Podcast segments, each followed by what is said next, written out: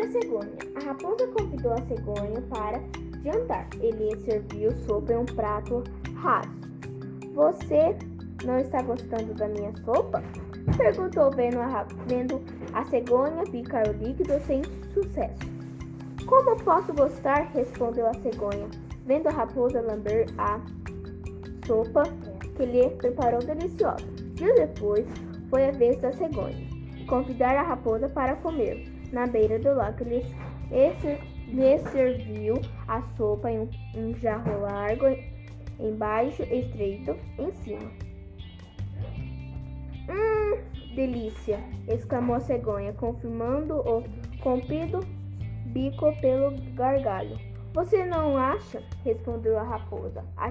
Acha, achava que nada e nem poderia achar, pois seu focinho não passava pelo gargalo estreito do jarro. Tentou mais uma vez ou duas vezes. Não se despediu de mau humor. Se despediu de mau humor. Achando algum, algum motivo, aquilo que não, não era nada engraçado. Moral. Às vezes recebemos a mesma moeda por tudo Assim aquilo que fazemos. Por isso, por isso é preciso ter cuidado com nossas atitudes.